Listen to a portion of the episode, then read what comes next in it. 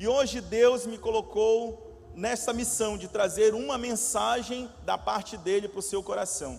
E eu espero muito que Deus consiga ministrar o seu coração e consiga ministrar o meu coração também. O tema que foi proposto para hoje é A culpa é sua. Fala para o teu irmão aí, olha, a culpa é tua, não é minha não. A culpa é tua. Acusa ele mesmo. Pode falar, irmão. A culpa é sua, irmão. Às vezes nós chegamos na igreja, nós ficamos pensando assim: ai, Senhor, o menos culpado em tudo isso sou eu. Mas eu quero dizer nessa noite que tudo, tudo que será dito, a culpa é sua, exclusivamente sua. Eu confesso que eu queria neste momento estar em ponta de pedras, irmão, porque a minha filha está para lá, está desde sexta-feira e meu coração fica apertado. Toda a maioria conhece a minha filhinha, né? Cinco anos, misericórdia, irmão. Parece que a casa fica vazia, o coração fica apertado. Eu queria muito estar lá. Assim também como o nosso pastor queria estar aqui nesta noite, está em São Paulo, lá em Carrão, ministrando, é, trazendo Deus para os corações, alinhando muitas coisas lá. Mas nós acreditamos que tudo que Deus faz é da melhor forma. A vontade dele é boa, perfeita e agradável eu não estou em ponta de pedras, ele não está aqui, mas você está aqui e você vai ser ministrado pela presença de Deus. Deus vai se fazer presente neste lugar e tudo estará correndo de acordo com a vontade dele. Posso ouvir um amém, irmão? Glória a Deus. Então, abra comigo a sua Bíblia. Você já acusou o irmão aí do lado, né? Então, abra agora a sua Bíblia, vamos tentar nos redimir para entender essa mensagem. 1 Reis, capítulo 17, do versículo 1 ao versículo 6. 1 Reis, capítulo 17, do versículo 1 ao versículo 6. Diz assim: Então Elias, o tesbita, dos moradores de Gileade, disse a Acabe: Tão certo como vive o Senhor Deus de Israel, perante cuja face estou, que nem orvalho nem chuva haverá nestes anos, segundo a minha palavra. Veio-lhes a palavra do Senhor dizendo: Retira-te daqui, vai para o lado oriental e esconde-te junto, junto à torrente de Querite, fronteira ao Jordão. Beberás da torrente e ordenei aos corvos que ali mesmo te sustentem foi, pois, e fez segundo a palavra do Senhor. Retirou-se e habitou junto à torrente do Querite, fronteira ao Jordão. Os corvos lhe traziam pela manhã pão e carne, como também pão e carne ao anoitecer, e bebia da torrente. Senhor, Pai, queremos, Senhor Deus, te agradecer, Pai. Te agradecer, Senhor, porque os teus planos estão sendo concretizados. E te pedir, Senhor Deus, que nesta noite, Pai, não seja a minha voz, mas que seja a tua voz, Senhor. Que não seja, Pai amado Deus, o humano, que não seja o plano, o litúrgico, mas que seja, Pai amado, de acordo com o teu querer, Pai. Eu te peço, Senhor Deus, que possamos ser ministrados nessa noite. E que possamos, Senhor Pai, ter o coração transformados, alcançados por Ti. É o que eu te peço em nome de Jesus. Amém. Então, gente, essa palavra, ela começa a contar uma história, um momento da vida de Elias, um momento que estava acontecendo naquele lugar. A Bíblia conta que o rei, ele era um rei muito idólatra, era um rei que não estava de acordo com a vontade de Deus. A Bíblia conta que ele levantavam ídolos para que sejam adorados e tinham esquecidos de quem era o Deus verdadeiro. Então a Bíblia conta que Elias, movido pelo Espírito Santo de Deus, fala: Olha, cabe tão certo como Deus vive, tão certo como é real todas as coisas, que estes anos não choverá, não irá chover. Então nós percebemos que ficou três anos e meio sem chuva, era uma seca muito grande. Aquela localidade onde ele se encontrava e todo aquele povo se encontrava estava enfrentando uma terrível seca. E nós sabemos que água ela é vida. Se vem a seca, logo vem é, a falta de alimento. E com a falta de alimento vem doenças, e com as doenças vem a morte. Então não era apenas água, mas eu posso dizer que era um terror que estava acontecendo naquele lugar. Por três anos e meio aconteceu que não teve água, não teve chuva. Não tendo chuva, não tinha alimento, não tendo alimento, não tinha saúde, gerava morte. Só que aquele homem, ele se encontrava também naquela terra. Aquela terra, ao mesmo tempo que não recebia água e vivia uma grande seca, Elias também estava naquele lugar. Eu posso dizer que Elias também passaria pela grande seca. Elias passaria também pela falta de alimento, Elias passaria pela situação talvez de doença. Talvez Elias ou os seus poderiam chegar até a morte. Mas a Bíblia fala que depois que ele profetiza isso sobre a seca, o próprio Deus encaminha Elias para um outro lugar. A Bíblia conta que Deus vem até Elias e fala: Olha, te esconde a ribeira de Querite, te esconde próximo ao Jordão, e lá vai acontecer algo, você vai beber da água deste Jordão e os corvos vão te alimentar. Quando eu comecei a ver essa palavra, eu comecei a imaginar a nossa vida também. Quando nós olhamos para a nossa vida, nós vamos perceber que muitas das vezes nós enfrentamos situações totalmente complicadas. Situações que talvez nós não conseguimos sair, nós não conseguimos entender para onde ir. Quando nós olhamos para essa história, nós começamos a nos identificar. Eu comecei a me identificar. Imagina você estando, no, estando num lugar onde nesse lugar havia uma grande seca, havia uma grande miséria. E nós começamos a perceber que muitas das vezes a nossa vida ela se encontra dessa forma também. Talvez você olhe para a sua vida ou para tudo que está acontecendo ao redor, você vai perceber que talvez exista também um grande desastre, um caos. Talvez o caos esteja nos cercando. Talvez a nossa nação esteja entrando no caos. Talvez você tenha batido em vários locais procurando um emprego e o emprego não aparece. Talvez você olhe para sua família e a doença atrás de doença. Ontem estava doente, ficou bom, depois ficou doente novamente. Parece que isso não sai de nós. Começamos a olhar para a nossa família e por mais que você ore, por mais que você busque, parece que não há uma estrutura, parece que nada se encaixa nós começamos a nos perceber que estamos como aquele povo no meio de uma seca, uma seca que nós não sabemos quando irá terminar. Mas ao mesmo tempo eu percebo que existe um cuidado de Deus, porque por mais que exista uma grande seca rodeando Elias, também existe um cuidado de Deus em falar, Elias, mas eu preparei um lugar para você habitar.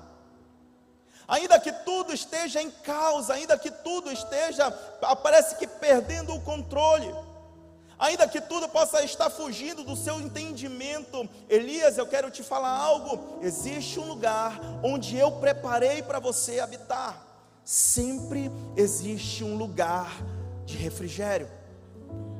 Mesmo em meio ao caos, mesmo em meio às dificuldades, mesmo quando tudo está dando errado, mesmo quando vem a seca, mesmo quando vem a fome, mesmo quando vem a doença, ainda assim existe um lugar que Deus preparou para que você possa habitar. E o que é interessante é que este lugar é um lugar de cuidado. Quando Deus começa a falar sobre este lugar e os planos que Ele tem para Elias naquele lugar, nos leva lá ao Salmo 23. Eu queria que você abrisse comigo. Salmo 23. Ele é um salmo muito lindo, irmão, que diz assim: O Senhor é o meu pastor, nada me faltará. Ele me faz repousar em pastos verdejantes Leva-me para junto das águas de descanso, refrigera minha alma, guia-me pelas veredas da justiça por amor do seu nome. E ainda que eu ande pelo vale da sombra da morte, não temerei mal nenhum, porque tu estás comigo, o teu bordão e o teu cajado me consolam. Prepara-me uma mesa na presença dos meus adversários, unge minha cabeça com óleo, e meu cálice transborda. Bondade e misericórdia certamente me seguirão todos os dias da minha vida, e habitarei na casa do Senhor para todo sempre. Esse salmo mostra a essência do cuidado do nosso Deus. Só que muitas das vezes nós não conseguimos entender quem é o Deus do Salmo 23. Nós entendemos o que ele pode fazer, mas nós não o conhecemos. O Salmo 23 ele inicia falando que o Senhor é o meu pastor. Ele não será o meu pastor, ele não foi o meu pastor, ele é o meu pastor. E ainda que você não queira que ele seja o seu pastor, ele vai continuar sendo o seu pastor. Ele vai continuar sendo Deus que cuida, ele vai continuar sendo Deus que direciona. Ele vai continuar sendo o pastor que ama, o pastor que é, abraça, o pastor que está ao lado, o pastor que você pode contar, o pastor que vai te direcionar, ele continuará sendo. Se nós formos olhar para a vida do filho pródigo, na passagem do filho pródigo, você vai perceber que o filho pródigo, mesmo sendo pródigo, mesmo ele estando num lugar que vivia absolutamente, mesmo ele vivendo num lugar de fome, ainda assim ele era filho, ele não deixou de ser filho. Tanto é que quando ele retorna, a Bíblia fala que o pai estava aguardando o seu retorno de braços abertos para restituir tudo aquilo que era dele. Não existe um pensamento em você acreditar que você pode deixar de ser filho. Deus, Ele é o pastor e sempre será o pastor. Mas nós não conseguimos entender isso. E por não entender que Ele sempre será o nosso pastor, nós nos frustramos muitas das vezes. Nós começamos a olhar ao nosso redor e perceber que tudo está sendo um caos e fica se perguntando: será que eu vou conseguir sair dessa? Será que existe um lugar onde eu possa ter paz? Eu procuro a igreja e parece que eu não encontro paz. Eu procuro a família e não encontro paz. Eu procuro alguém para me dar uma resposta e não encontro paz. Porque nós não sabemos ou não entendemos que nós temos um Deus que nos direciona. O Salmo 23, aqui no versículo 2, diz: Ele me faz repousar em pastos verdejantes e leva-me e me direciona junto das águas de descanso. Esse é o nosso Deus, é um Deus que se preocupa conosco. É por isso que aqui na passagem que nós lemos, a Bíblia diz, narra sobre um algo terrível que estava acontecendo naquele lugar mas ao mesmo tempo mostra quem era Deus. Olha, Elias, eu sei que tudo vai ficar difícil. Talvez você vai olhar para o lado e você vai perceber que está acontecendo morte. Você vai olhar para o outro lado e pessoas estão passando fome. Se você for continuar a leitura, depois você vai ver que ele chega até uma viúva. E esta viúva também estava passando por dificuldade. Todos estavam passando por grandes lutas. É por isso que Deus falou: Mas eu tenho cuidado de você, eu tenho estado contigo, eu conheço você, eu conheço a sua vida. É isso que me chama a atenção muito, Deus, porque Deus nos conhece mais do que nós mesmos. Talvez você não se conheça, você não sabe das suas capacidades, você não sabe até onde você vai conseguir chegar, mas Deus ele sabe de todas as coisas. Abra comigo em João capítulo 10. João capítulo 10, versículo 14.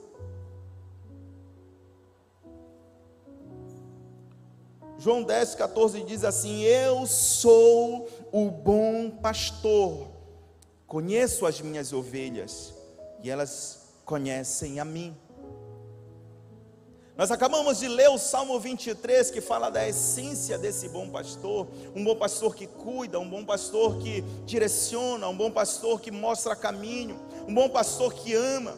E quando nós olhamos aqui o próprio Cristo falando: Olha, não se preocupem, eu sou um bom pastor que conheço as minhas ovelhas. Ei, irmão, Deus ele sabe que você perdeu o emprego. Amém? Deus ele sabe que você talvez está pensando em deixar a sua família. Deus ele sabe que talvez você esteja passando por uma grande dificuldade financeira. Deus ele sabe que te preocupa este boleto que você pensa que não vai conseguir pagar. Deus ele sabe que te preocupa a situação da sua empresa fechar ou não fechar. Deus ele sabe que o teu filho possa estar enfermo Deus ele sabe de todas as coisas. Deus ele sabe que quando ao deitar você chora pedindo um alento para ele. Deus ele sabe quando você busca ele porque não consegue mais buscar em lugar nenhum. Deus ele sabe que você pensa em desistir. Deus conhece todos nós. Ele é o bom pastor. Ele conhece o meu interior. Ele sabe que por fora podemos estar aparentemente muito bem, mas por dentro estamos totalmente quebrados. Deus ele nos conhece. Deus ele sabe dos nossos planos, Deus ele sabe dos nossos pensamentos. Ele sabe tudo aquilo que nós almejamos e esperamos nele. Ele conhece as nossas aflições. É por isso que ele se denomina o bom pastor, que sobrepõe qualquer entendimento que você tem de pastor. É aquele que cuida, aquele que ama, aquele que direciona, aquele que dá o abraço, aquele que está ao lado. E por conhecer cada um de nós, ele conhece também a estrutura de Elias. A Bíblia não diz, mas talvez imagine o medo que estava no coração de Elias.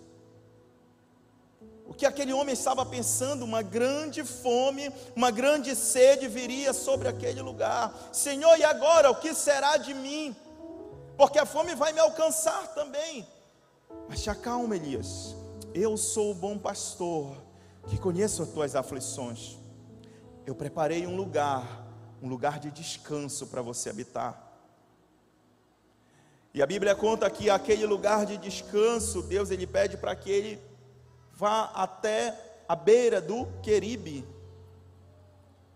E quando chega lá, existia água para ele tomar.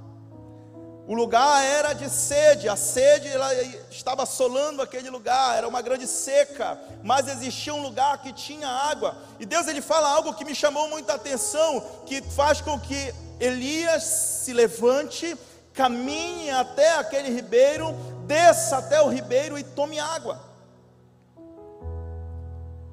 Pastor, não entendi, mas eu quero te explicar. Existem coisas que talvez você esteja buscando em Deus Talvez você esteja chorando, esperando um sobrenatural de Deus. Mas a única coisa que, nos, que precisamos fazer é apenas entender o direcionamento e caminhar. Elias não sabia desse, desse ribeiro. Elias estava passando pela fome também, pela sede. Mas a Bíblia fala que existia um lugar de descanso. E aí Deus fala para ele: Olha, o lugar de descanso é lá na beira do ribeiro. Vai lá, tem água lá. Sacia a tua sede lá. Acalma as tuas frustrações lá. Lá tu vai ser cuidado, lá você vai ser direcionado. Existem momentos que nós precisamos buscar direcionamento de Deus. Não é você orar e pedir que o sobrenatural aconteça, mas é pedir, Senhor, onde é o meu lugar de descanso? Porque sempre existirá um lugar de descanso. Senhor, onde é que eu consigo realmente ter paz?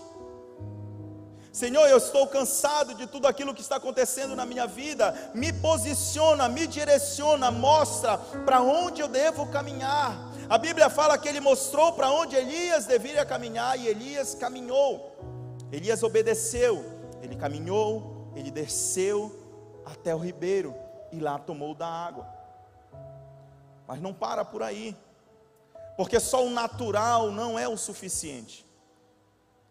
Você pode estar pensando que apenas o esforço de você caminhar, o esforço de você trabalhar, o esforço de você procurar ajuda, o esforço de você ir em determinados lugares é o suficiente. Eu quero dizer que não. Existe uma parte natural que depende de nós em ouvir a voz de Deus e caminhar. E após caminhar, você descer e se alimentar da água do ribeiro. Mas existe uma outra parte. A vida ela não, feita, não é só feita de água, ela precisa do alimento. E a Bíblia fala que Deus proveu o alimento não de forma natural como a água estava, mas de forma sobrenatural. A Bíblia diz que os corvos vinham alimentar Elias.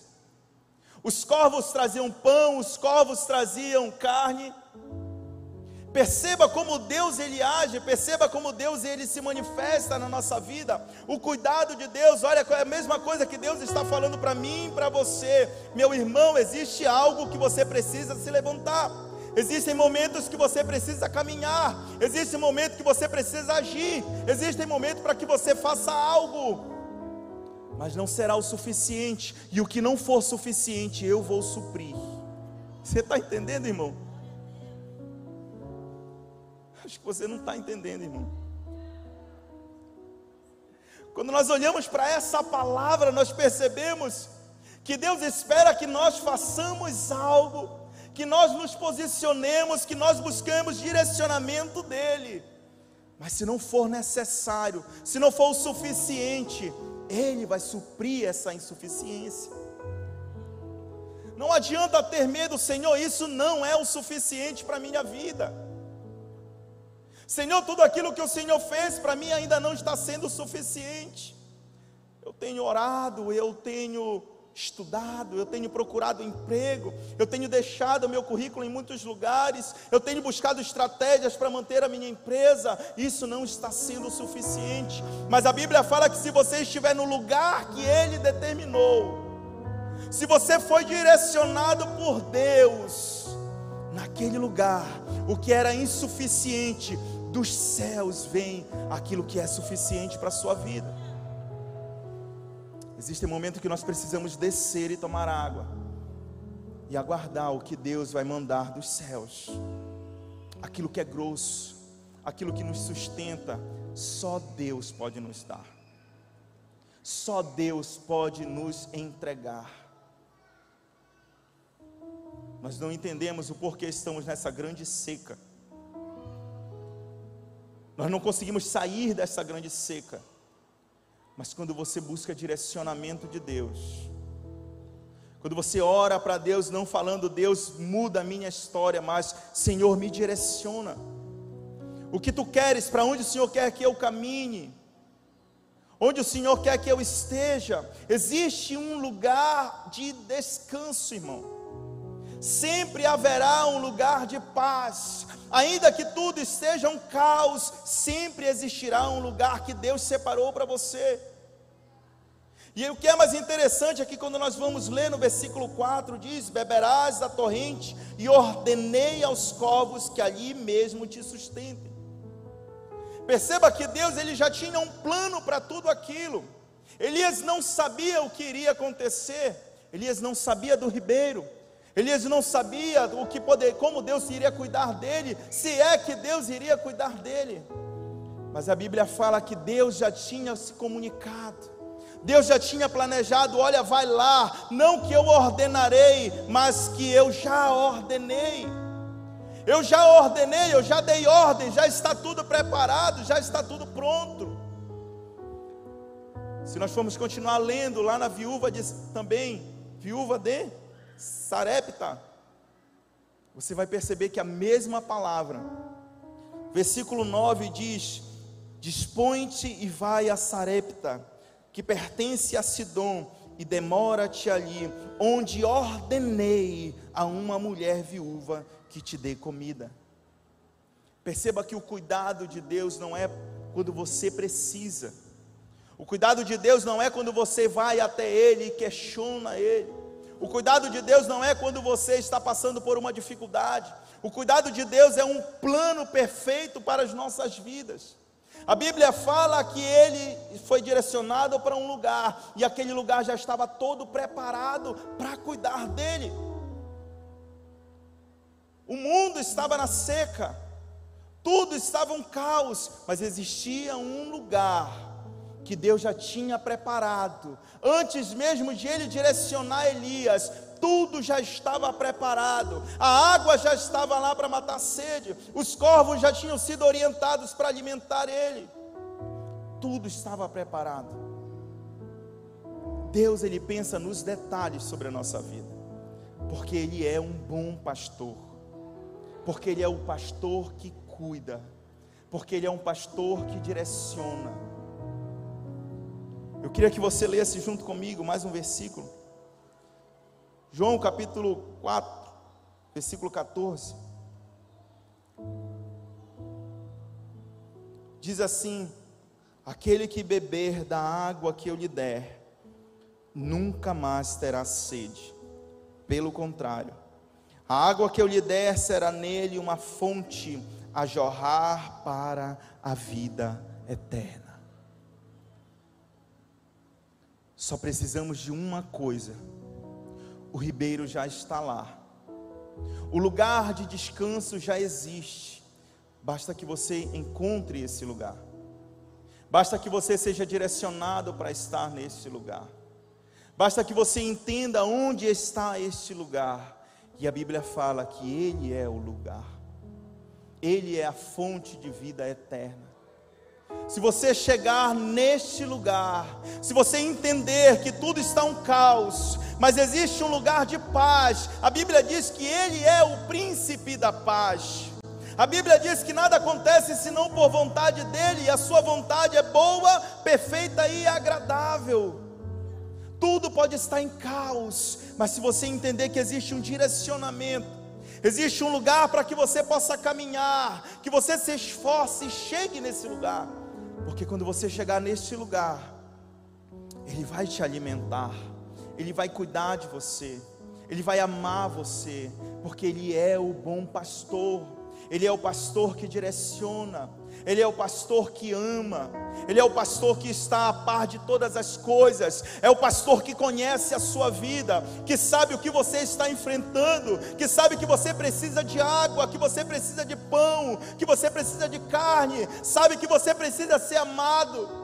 Sabe que existem acusações sobre a sua mente, não podemos esconder nada de Deus.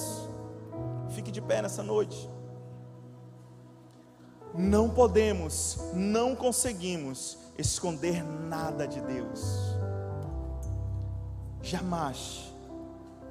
Você pode esconder de mim a sua vida, você pode esconder de mim com a sua aparência. O seu Instagram pode tentar esconder o seu coração, aquilo que você enfrenta. Mas Deus ele te conhece. Ele quer dizer para você que existe um lugar de descanso. Ele quer dizer para você que existe um lugar que você precisa estar. Porque quando você chegar neste lugar, quando você conseguir chegar neste lugar, o sobrenatural do cuidado, do amor vai te alcançar. Pastor, o que esta palavra tem a ver com o tema dela? A culpa é sua. A culpa é sua, você é o culpado porque eu queria estar em ponta de pedras agora. Você é o culpado porque o nosso pastor ele queria estar neste lugar agora.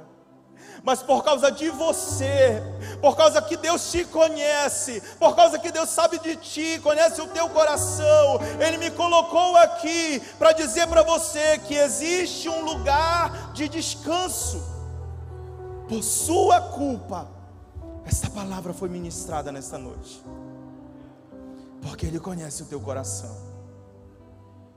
Eu queria poder estar abraçando a minha filha nessa noite, mas não pude fazer isso, porque Deus Ele sabe que você precisava ouvir esta palavra, porque Ele conhece o teu coração e sabe das aflições que você tem passado porque você tem olhado ao redor da sua vida e tudo tem sido um caos. Mas Ele me trouxe nesta noite para falar para você.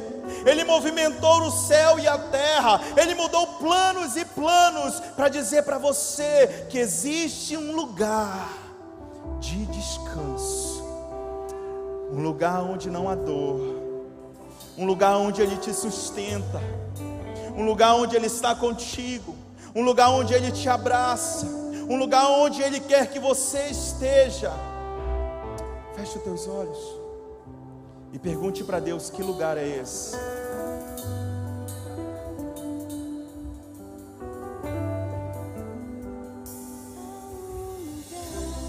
De descanso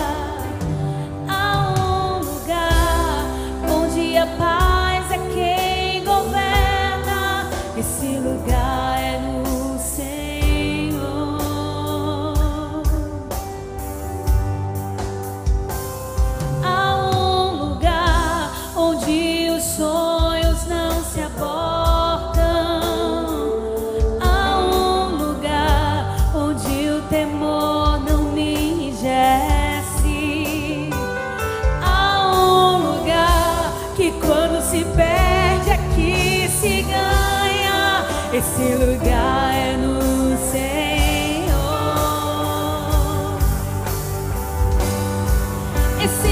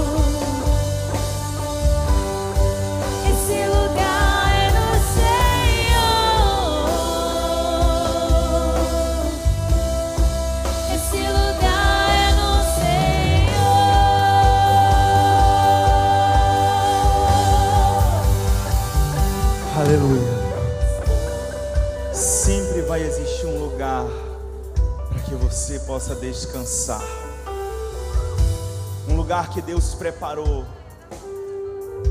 Não tem como você se esconder de Deus, irmão. Ele é o bom pastor que conhece as suas ovelhas. Ainda que você não queira ser parte deste rebanho, a Bíblia diz que Ele é o bom pastor, que Ele sempre será o nosso pastor. É por isso que Ele move tudo, porque Ele te ama, porque Ele quer você perto dele. O seu lugar não é no, lugar de sequidão, o seu lugar não é no lugar de caos, porque existe um lugar que Ele separou para você, um lugar onde você será cuidado, um lugar onde tem paz, um lugar onde tem gozo, um lugar onde tem felicidade, um lugar onde você vai conseguir dormir, um lugar onde não há desespero, na beira do ribeiro, aos pés de Jesus. Eu queria primeiramente convidar você. Eu queria convidar você a vir aos pés desse Jesus. Eu queria convidar você a se colocar de pé, e não somente de pé, mas dar o passo de, pé, de fé. Dê um passo de fé, chegue à frente. A Bíblia diz que ele foi direcionado: olha, caminha até o ribeiro, vai até as águas tranquilas, porque chegando lá, o sobrenatural vai acontecer. Chegando lá, o grosso, aquilo que você necessita, vai acontecer. Mas precisa que você esteja no lugar que Ele determinou. Quem é a primeira pessoa que vai romper esse caminho? Que vai mostrar o caminho para os demais, falando: Ei, irmão, eu já sei o caminho, é lá na frente, é aceitando Jesus aos, aos pés do Deus vivo. Eu tenho certeza que outros te seguirão. Quem vai ser a primeira pessoa? Aleluia. O caminho foi aberto. Agora é só você seguir, irmão. Ela já mostrou o caminho, ei. O caminho, a beira do ribeiro está aqui. A beira do ribeiro é aqui, é aos pés de Cristo. Cadê a segunda pessoa? Cadê a segunda pessoa? Você que está comigo ao vivo aqui no Instagram, aqui no YouTube, meu irmão, eu quero dizer para você que a culpa é sua. Deus ele sabia que você estaria ouvindo esta palavra. E se você entendeu isso, quer vir à beira do ribeiro, escreva: Eu quero ter novo começo. Eu quero vir à beira deste ribeiro, meu irmão. Eu sei que ainda existem mais pessoas que estão vivendo neste caos de seca. Esse lugar é no Senhor. Cadê a segunda pessoa, irmão? Dê um passo de fé. A igreja ora. A igreja intercede. Eu creio muito que Deus não movimentou tudo isso para que você fique calado, para que você fique quieto no seu lugar. Feche os teus olhos, igreja, interceda. Deus movimentou muita coisa. Deus moveu muitos planos para que essa pessoa se renda a Cristo, e nós não podemos terminar este culto sem que tudo, todos os planos de Deus se realizem. Sai do teu lugar, irmão. Tenha coragem. Pastor, isso não vai ser o suficiente. Ei, a água não é o suficiente. Ele vai mandar de forma sobrenatural. Os animais te servirão. Aquilo que você precisa vem dos céus. Ele quer que você esteja apenas no lugar que Ele determinou. Apenas isso. É apenas dar o passo de fé é apenas ter coragem de vir aqui à frente, é apenas falar: Senhor, eu me rendo aos teus pés, eu acredito que o Senhor pode ser a solução. Cadê você, igreja? Cadê você?